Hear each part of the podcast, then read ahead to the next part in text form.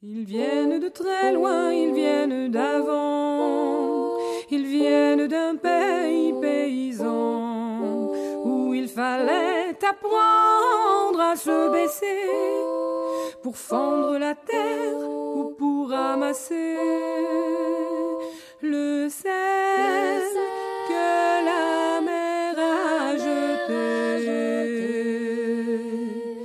Regard très long et photo passé, sans peine, sans joie ni regret, le complet du mariage et les robes blanches ne sortent plus guère que pour les dimanches.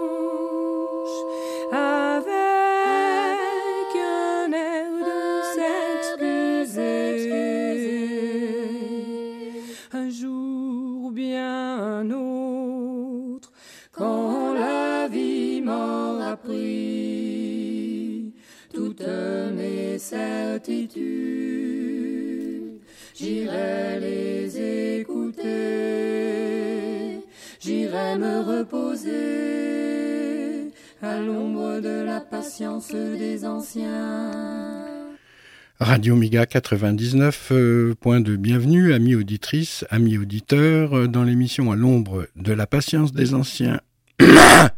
Une émission euh, proposée en direct tous les samedis à partir de 11h, avec une rediffusion également le vendredi à 17h. Aujourd'hui, excusez-moi ce rugissement euh, de fauve. Euh, Aujourd'hui, une émission à propos du secret de la fleur euh, qui dort. C'est un truc chinois. Alors ça pourrait être évidemment aussi arabe ou européen, enfin bref. La conscience céleste, c'est le cœur, mais pas le cœur euh, comme vous entendez. Le maître Lu Tzu dit ce qui est par euh, soi-même est appelé la voix. La voix n'a ni nom ni forme, elle est l'unique essence, l'unique esprit originel. On ne peut voir ni l'essence ni la vie. Elles sont euh, contenues dans la lumière du ciel. On ne peut voir la lumière du ciel, elle est contenue dans les deux yeux. Aujourd'hui, je veux être votre guide et tout d'abord vous révéler le secret de la fleur d'or du grand 1. À partir de là, j'expliquerai le reste en détail. Évidemment, c'est pas moi qui parle, c'est Lutsu. Le grand 1 est la désignation de ce qui n'a plus rien au-dessus de lui. Le secret de la magie de la vie consiste en ce que l'on utilise l'action pour atteindre le non-agir. On ne doit pas vouloir tout franchir d'un bond et tout pénétrer directement. La maxime fondamentale qui nous a été transmise est de prendre en main le travail sur la nature humaine. En agissant ainsi, il importe de ne pas faire fausse route. La fleur d'or est la lumière. De quelle couleur est la lumière? On prend la fleur d'or comme un symbole. C'est la véritable énergie du grand un transcendant. La parole, le plomb de la région des eaux n'a qu'un seul goût, est une allusion à cela.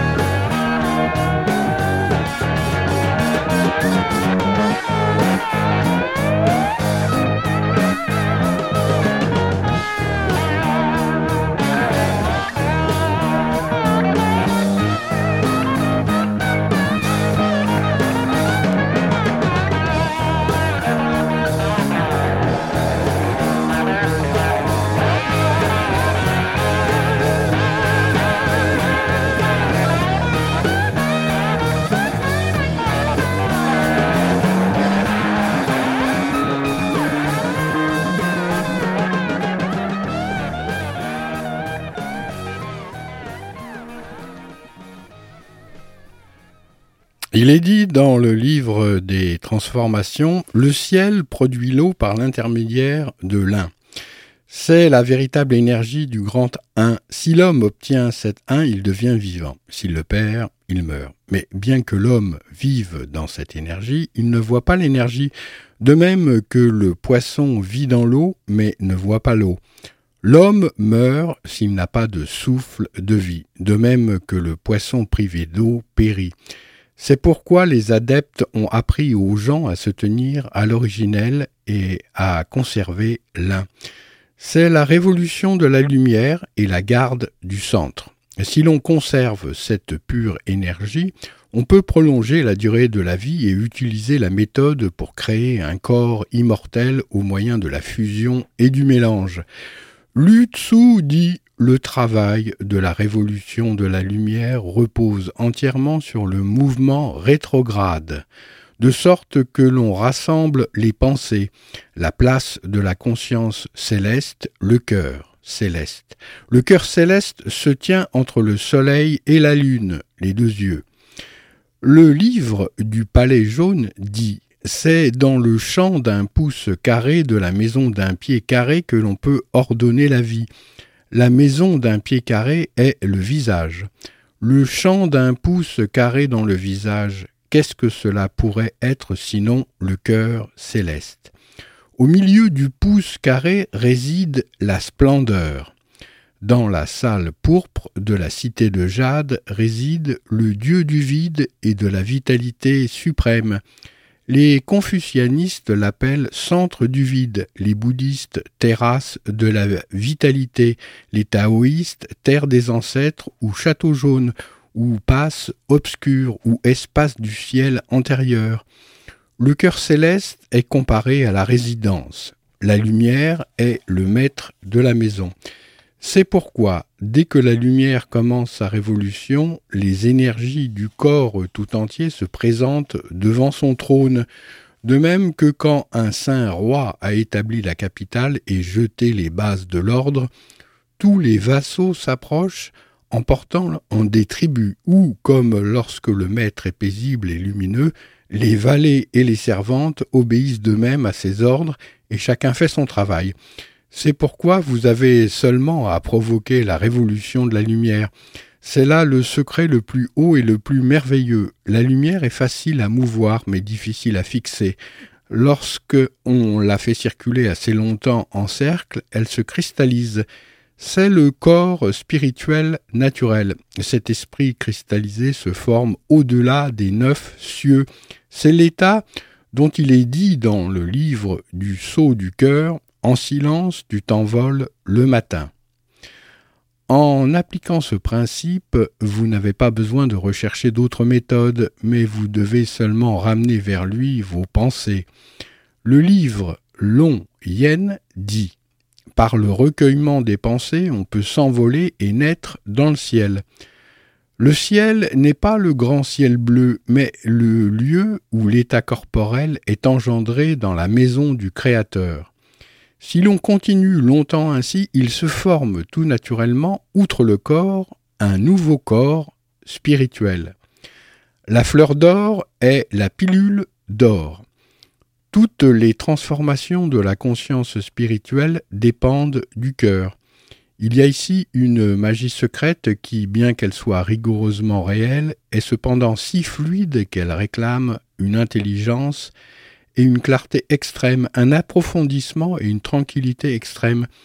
Des hommes dépourvus de cette intelligence et de cette compréhension suprême ne trouvent pas la manière de l'appliquer. Des hommes dépourvus de cet approfondissement et de cette tranquillité suprême ne peuvent pas le retenir.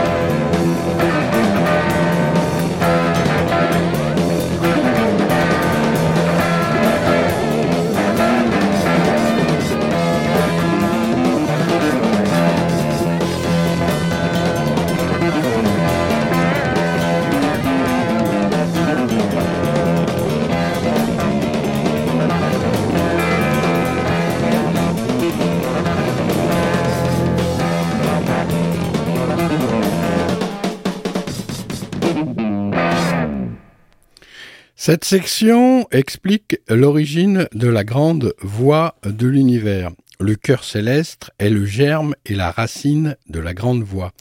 Si l'on est capable de demeurer dans la tranquillité complète, le cœur céleste devient de lui-même visible. Lorsque la sensibilité se met en mouvement et s'extériorise en suivant un cours direct, l'homme naît en tant qu'être vivant originel. Ce vivant demeure après la conception et avant la naissance dans l'espace véritable. Lorsque la note unique de l'individualité fait son entrée dans la naissance, la nature humaine et la vie sont partagées en deux. À partir de là, tant que la tranquillité parfaite n'est pas atteinte, la nature et la vie ne se rejoignent plus. C'est pourquoi il est dit dans le plan du grand pôle. Le grand 1 inclut en lui-même la véritable énergie, la semence, l'esprit, l'âme supérieure et l'âme inférieure. Lorsque les pensées sont entièrement paisibles, de telle sorte que l'on voit le cœur céleste, l'intelligence spirituelle atteint spontanément l'origine première. Cette nature habite certes dans l'espace véritable, mais l'éclat de la lumière réside dans les deux yeux. C'est pourquoi le maître enseigne la révolution de la lumière en vue de l'obtention de la vraie nature. La vraie nature est l'esprit originel. L'esprit originel est la nature et la vie. Et si l'on accepte ce qu'il s'y trouve de réel, c'est là l'énergie première. Et la grande voie n'est autre que cette chose. Le maître se préoccupe encore d'éviter que les gens ne manquent la voie qui conduit de l'action consciente au non-agir inconscient. C'est pourquoi il est dit la magie de la pilule d'or utilise l'action consciente pour atteindre le non-agir inconscient. L'action consciente consiste en ce que l'on provoque la révolution de la lumière par réflexion pour faire apparaître le dégagement du ciel.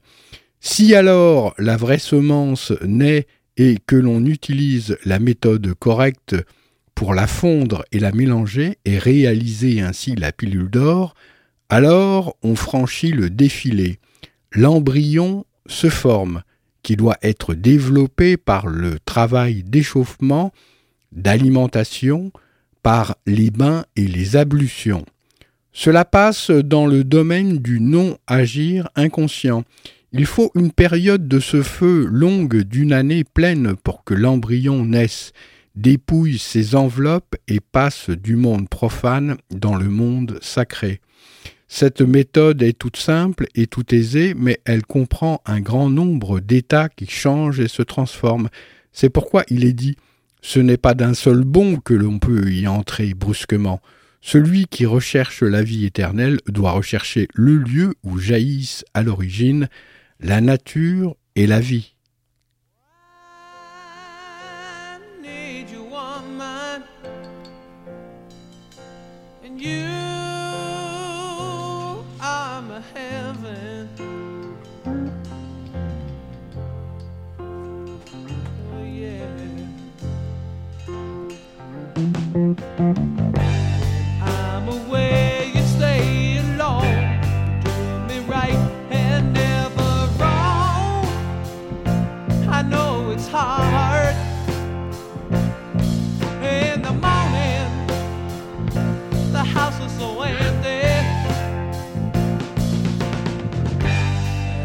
my heart.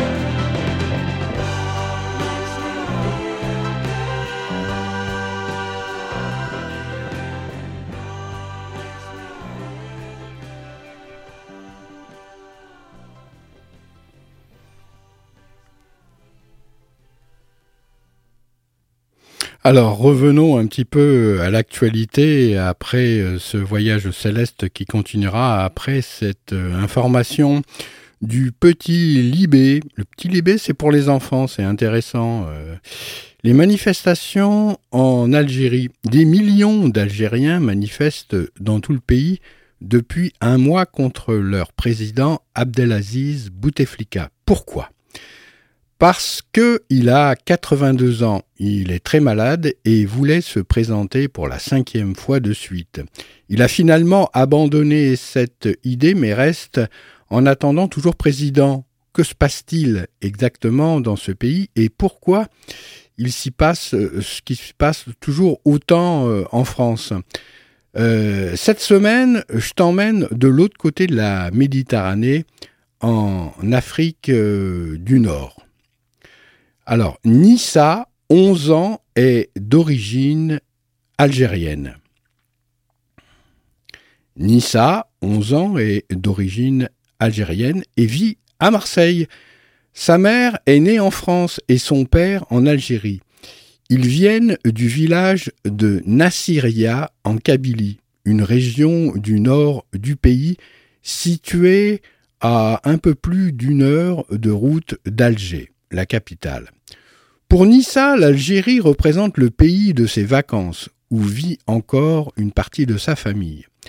J'y suis allé cinq ou six fois pour voir mes grands-parents, mes tantes, mes cousins. Là-bas, c'est très cool. On est en liberté, on sort beaucoup, on va à la plage, à la campagne, et tout le monde te dit bonjour, pas comme à Marseille, remarque-t-elle. Depuis qu'elle est toute petite, son père lui parle de son pays d'origine. C'est lui qui, le mois dernier, lui a montré des vidéos des manifestations qui se déroulaient à Alger. Il m'a expliqué que le président voulait se présenter pour la cinquième fois aux élections, mais que le peuple le trouvait trop vieux et plus en état de diriger le pays, expliqua-t-elle. Je pense qu'ils ont raison c'est mieux un président en forme. Nissa est française, mais elle se sent aussi algérienne. J'aime ce pays, je me sens concernée par ce qu'il s'y passe. Alors dimanche dernier, elle est allée manifester avec toute sa famille dans les rues de Marseille pour soutenir ceux qui se mobilisent dans toute l'Algérie. Son père, qui est musicien, a même joué des percussions dans le cortège. Ça m'a plu. Ça avait plutôt l'air d'être une fête, alors que les manifestations des Gilets jaunes, c'est plutôt violent. Et nous, on veut défiler en paix. Marseille, la, ville où habitent Nissa et Nassiria, le village de Kabylie, où est né son papa.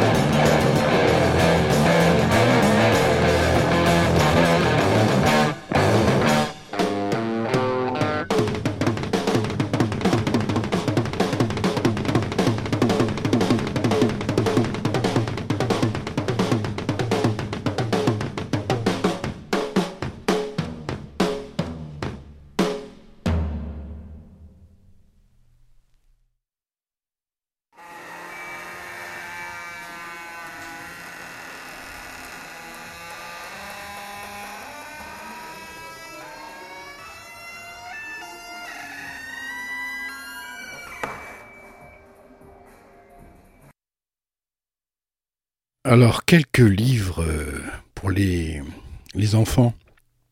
Euh, mon coin de lecture. L'Algérie et son histoire t'intéressent. Voici une sélection de livres pour toi et tes frères et tes sœurs. L'école est fermée. Vive la Révolution de May Angeli. La joie de lire, 15,50 euros à partir de 7 ans. Dans un village du sud de la Méditerranée, coincé entre mer et montagne, un petit garçon s'ennuie. L'école est fermée et tout autour, les habitants s'agitent. C'est la révolution, lance-t-il en brandissant des drapeaux. Des coups de feu retentissent, des hélicoptères survolent les rues. Dans cette ambiance agitée et inquiétante, l'enfant rêve pourtant d'une autre aventure que celle qui se déroule sous ses yeux. Cet album, aux très belles illustrations pastel, offre un autre regard sur les révolutions arabes qui ont eu lieu dès 2010 dans plusieurs pays comme la Tunisie. Privé euh, de cours, l'enfant observe avec toute son insouciance euh, ce qu'il se passe autour de lui. L'arabe pour les enfants de Stéphanie et Hugues Bioret et Julie Godefroy. Bonhomme de chemin, 8,90 euros à partir de 7 ans. En Algérie, la langue officielle est l'arabe. Si tu souhaites apprendre cette langue parlée dans 22 pays du monde et qui s'écrit et se lit de droite à gauche, ce petit livre est fait pour toi. À quoi ressemble l'alphabet? Comment se prononcent les lettres? Tout est expliqué de façon très pédagogique pour apprendre pas à pas avec de chouettes dessins et de petites explications sur la culture arabe. Dans la même collection, il existe aussi le monde arabe des enfants pour découvrir ces territoires avec des jeux, de jolis dessins et des définitions il mériterait juste d'être malheureusement actualisé parce qu'il parle de la Syrie comme elle était avant la guerre. Toutes les couleurs de mon drapeau de Mabrouk Rachedi, l'école des loisirs, 12 euros à partir de 7 ans. Selim a 12 ans, est né en France et avait jusque-là été déçu de son expérience en Algérie le pays d'origine de ses grands-parents, où il s'était senti comme un intrus. Mais lorsque sa prof d'histoire géo lui demande de parler de ce pays, c'est la guerre qui refait surface dans la tête du jeune garçon. Que s'est-il passé exactement? Pourquoi ses parents ne lui en ont jamais parlé jusqu'à présent? Ce très joli roman est celui de la quête d'une identité, Selim veut comprendre d'où il vient et ce qu'ont vécu ses grands-parents de l'Algérie à la France. Il raconte très bien ce qu'on peut ressentir lorsqu'on entend tant parler dans sa famille d'un pays qui n'est pas le nôtre et dont on se sent pourtant très proche. Le voyage de Mémé de Gilles Ben Haïch. L'école des loisirs, 8 euros à partir de 7 ans. En 1962, Mémé arrive tout juste d'Algérie lorsque la famille de Simon déménage de Paris pour s'installer à une vingtaine de kilomètres.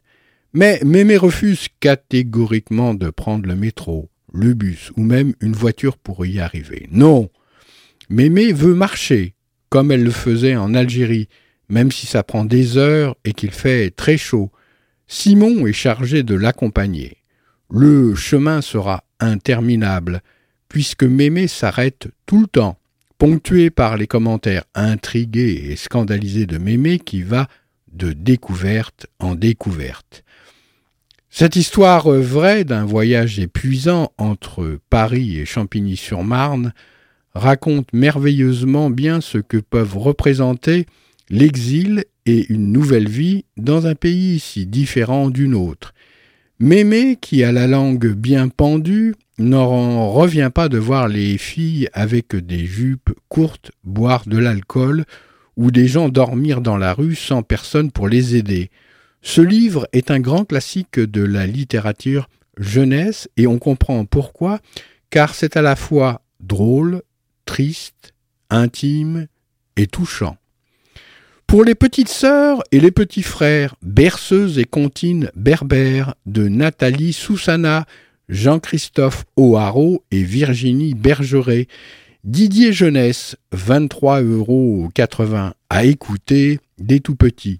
Interprété par euh, des adultes et des enfants, ces 27 chansons envoûtantes, poignantes ou très joyeuses sont sublimées par des instruments traditionnels de la culture berbère. Oud, violon, flûte et percussion. Les paroles du CD sont reproduites dans l'album dans l'alphabet euh, d'origine et traduites en français.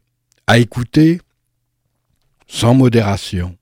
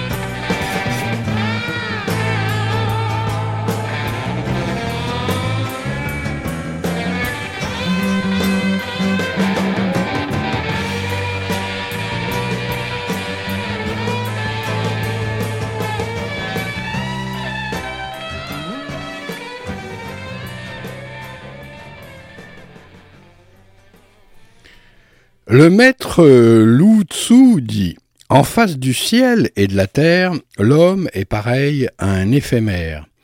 Mais en face de la grande voie, le ciel et la terre sont comme une bulle d'air et une ombre.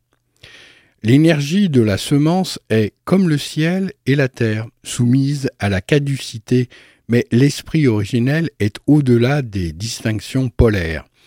C'est ici le lieu d'où le ciel et la terre tirent leur existence. Ici, les disciples apprennent à saisir l'esprit originel. Ils surmontent les oppositions polaires de la lumière et de l'obscurité, et ils ne demeurent plus dans les trois mondes. Mais seul est capable de cela celui qui a contemplé la nature de l'homme dans son visage originel. Quand les hommes se détachent du sein maternel, l'esprit originel habite dans l'espace de quatre pouces carrés entre les yeux, mais l'esprit conscient habite au-dessous dans le cœur. Ce cœur charnel inférieur a la forme d'une grosse pêche. Il est recouvert par les ailes des poumons, soutenu par le foie et servi par les entrailles. Ce cœur est dépendant du monde extérieur. Dès que l'on omet de se nourrir, ne serait-ce qu'un seul jour, il se sent extrêmement mal à son aise. Quand il entend quelque chose d'effrayant, il palpite. Quand il entend quelque chose d'irritant, il s'arrête. Quand il se voit en face de la mort, il devient triste. Quand il voit quelque chose de beau, il est ébloui. Mais le cœur céleste dans la tête, quand s'émouvait-il le moindrement? Si tu demandes, le cœur céleste ne peut-il s'émouvoir? Je réponds, comment la pensée véritable pourrait-elle s'émouvoir dans les quatre pouces carrés? Si elle s'émeut vraiment, cela n'est pas bien, car lorsque les hommes ordinaires meurent, elle s'émeut, mais cela n'est pas bien. Le mieux est, à la vérité, lorsque la lumière s'est déjà solidifiée en un corps spirituel et que son énergie vitale pénètre progressivement les instincts et les mouvements. Mais c'est là un secret qui n'a pas été divulgué depuis des milliers d'années. Le cœur inférieur s'émeut comme un général fort et puissant qui méprise le souverain céleste pour sa faiblesse et qui a usurpé le commandement des affaires de l'État. Mais si l'on parvient à fortifier et à garder le château originel, c'est comme quand un souverain fort et sage est assis sur le trône. Les yeux provoquent la révolution de la lumière comme deux ministres placés à droite et à gauche qui protègent le souverain de toute leur force. Lorsque la souveraineté est ainsi en ordre au centre, tous ces héros rebelles se présentent eux-mêmes avec leurs lances renversées et comparaissent devant lui pour recevoir ses ordres.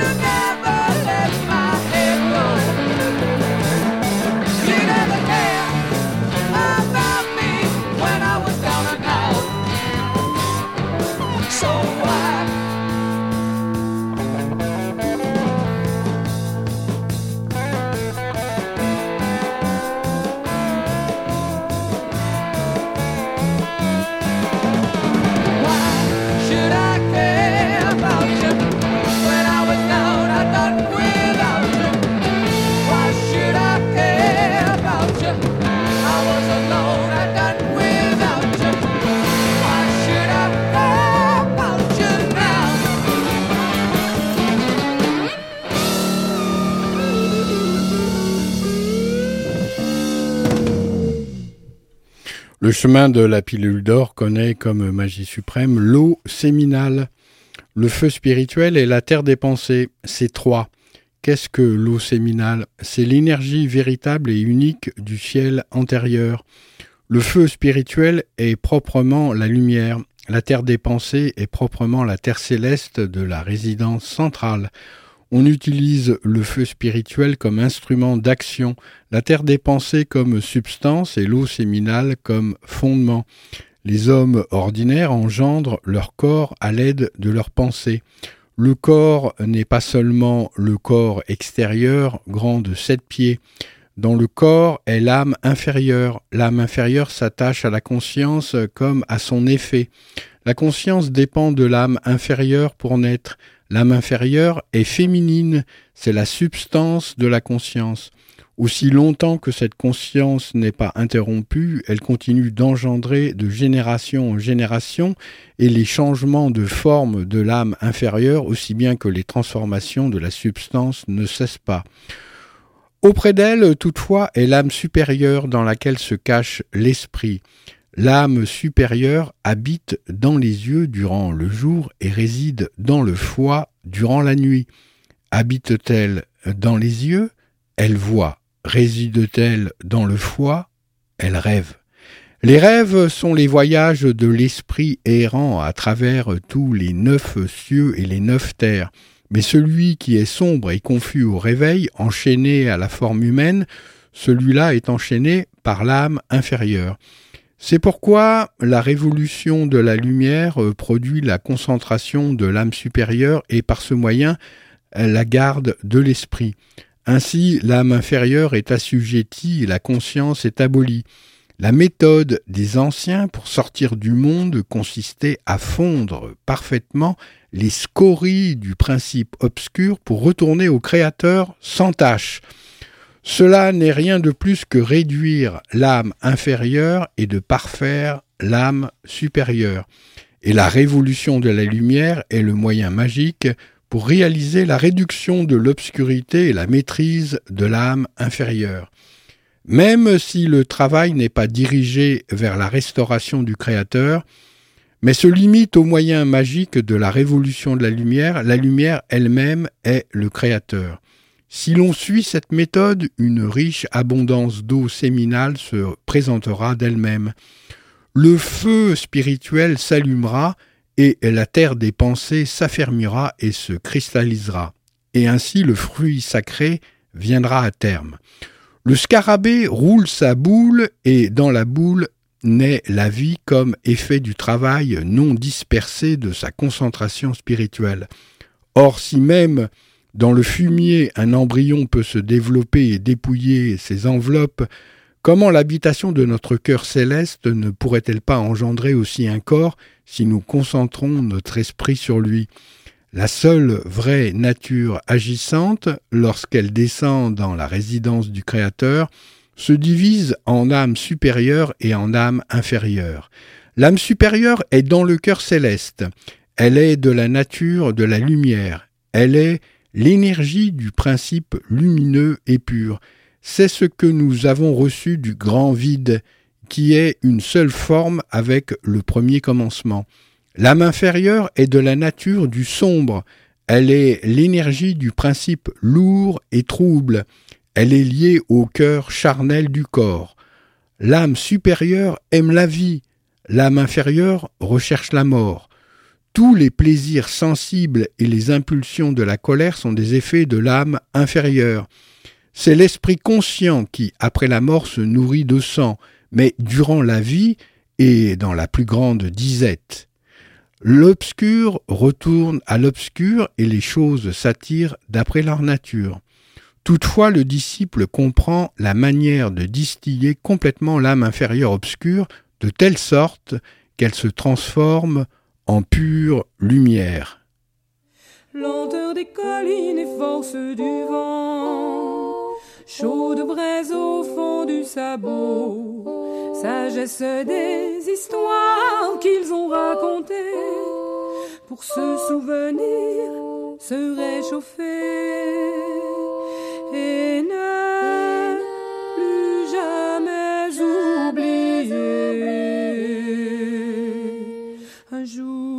bien un autre, quand la vie m'aura pris. Toutes mes certitudes, j'irai les écouter, j'irai me reposer à l'ombre de la patience des anciens. Ils viennent de très loin, ils viennent d'avant, ils viennent d'un pays paysan.